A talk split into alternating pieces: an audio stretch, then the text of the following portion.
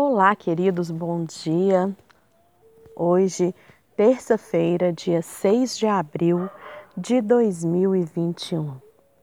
Que a graça e a paz do Senhor Jesus esteja com você. Estamos aqui para mais um devocional diário com Sara Camilo. Hoje nós vamos falar sobre reinar em vida. O nosso versículo-chave está em Romanos 5, 17, que diz: Se pela ofensa de um e por meio de um só reinou a morte, muito mais os que recebem a abundância da graça e o dom da justiça reinarão em vida por meio de um só, a saber, Jesus Cristo. Quando nós reinamos em vida, quando nós compreendemos que recebemos o dom da justiça, nós podemos reinar em vida. Então, como que nós vamos reinar em vida? Quando a gente compreender o dom da justiça. Hum.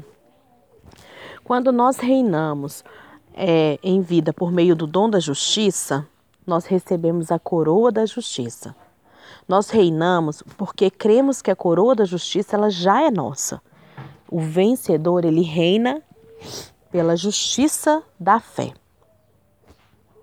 2 Timóteo 4, Versículo 8 diz: Já agora a coroa da justiça me está guardada, a qual o Senhor reto juiz me dará naquele dia. E não somente a mim, mas também a todos quanto amam a sua vinda. Existem muitos cristãos sinceros que procuram viver uma vida santa e justa. Veja que não há nada de errado a gente viver uma vida santa e justa. O problema acontece quando a gente tenta re nos relacionar com Deus confiando na nossa justiça própria. Esse é o grande problema. Paulo diz que os judeus eles eram zelosos das coisas de Deus, mas eles não tinham entendimento. Qual o entendimento que eles não tinham? Sabe qual é? Eles não conheciam a justiça de Deus. Em Romanos 10, de 2 a 3, diz: Porque lhes dou testemunho de que eles têm zelo por Deus, porém com, não com entendimento. Porquanto, desconhecendo a justiça de Deus e procurando estabelecer a sua própria, não se sujeitam a que vem de Deus. Em 2 Coríntios no capítulo 5, no verso 17, ele diz que nós somos feitos justiça de Deus. Em Romanos 1, 17, ele diz que a justiça de Deus se revela no Evangelho. Desconhecer a justiça de Deus, então, gente, é ignorar o Evangelho. É como se a gente dissesse que o Evangelho não existe. Quando a gente coloca né, é, a justiça própria e não a justiça de Deus na nossa vida. Porque lhes dou testemunho é, aliás, Paulo, é, ele diz aos Gálatas, né, que tentar viver pela própria obediência aos mandamentos é algo muito sério. Pois quando a gente condensa a nossa justiça, não em Cristo, mas naquilo que a gente faz, a gente despreza a obra de Cristo. Isso mesmo, ela torna inútil. Em Gálatas 2:21 diz: Não anula a graça de Deus, pois se a justiça é mediante a lei, segue-se que Cristo morreu em vão. Você concorda? Paulo está dizendo isso lá. Precisamos rejeitar a vida baseada na nossa obediência aos mandamentos e viver segundo a justiça que procede de Deus. Qual justiça procede de Deus? Qual que você acha que é?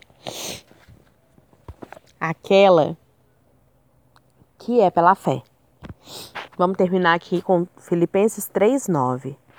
E ser achado nele, não tendo justiça própria, que procede de lei, senão a que é mediante a fé em Cristo. A justiça que precede de Deus é baseada na fé. Presta atenção.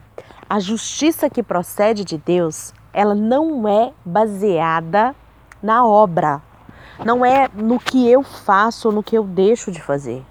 A justiça baseada em Deus, que vem de Deus, é aquela que é baseada na fé. A palavra diz que Abraão, ele foi justificado por fé e não por obras. E da mesma maneira acontece com a gente. toda vez que a gente acha que é bom demais e que a gente merece demais, a gente não está confiando na justiça baseada na fé, mas sim no merecimento e sim na justiça própria. Então, nesse dia, vamos pensar sobre isso. Eu tenho colocado a minha esperança na justiça que vem da fé ou na justiça que vem de obras? Eu tenho me esmerado, eu tenho me dedicado a fazer a obra de Deus para que eu receba alguma coisa em troca? Ou eu tenho feito isso por amor ao Senhor? Quando eu ajo moralmente, né, correta, correto moralmente, eu tenho feito isso para cumprir uma lei ou para manifestar a vida de Cristo em mim? Qual tem sido a minha motivação na hora de, de reagir diante das circunstâncias? Qual tem sido a minha motivação diante dessa justiça? Eu, eu ainda acredito, eu ainda espero que ser bom vai me trazer bênçãos? Ou eu acredito que eu já recebi todas as bênçãos e eu sou bom em gratidão a Deus? Nós precisamos repensar esses, esses posicionamentos na nossa vida, queridos. Porque senão a nossa vida vai continuar sendo baseada na nossa justiça própria. Vai continuar sendo baseada naquilo que eu faço. Não é pelo muito fazer que eu sou aceito, de forma nenhuma. Nós somos aceitos pelo por Cristo. E Deus hoje quando ele nos vê, ele nos vê em Cristo e não por aquilo que a gente faz. Ai, Sara, então tá bom, vou ficar sentada aqui, não vou fazer mais nada. Não vou fazer nada para para para Deus, porque Jesus ele já fez tudo. Ah, ele já fez tudo por mim. Certo? É uma escolha sua. E se você não fizer nada, você não vai deixar de ser abençoado.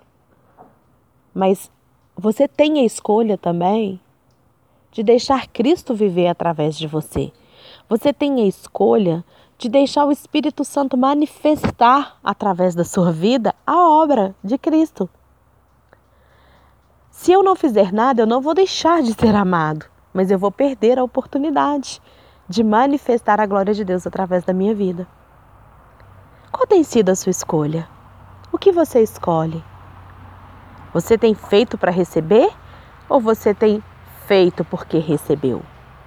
Que Deus abençoe a sua vida e o seu dia e que você possa fazer desse dia um dia onde você viva com imensa gratidão por tudo que Jesus fez por você. Deus te abençoe.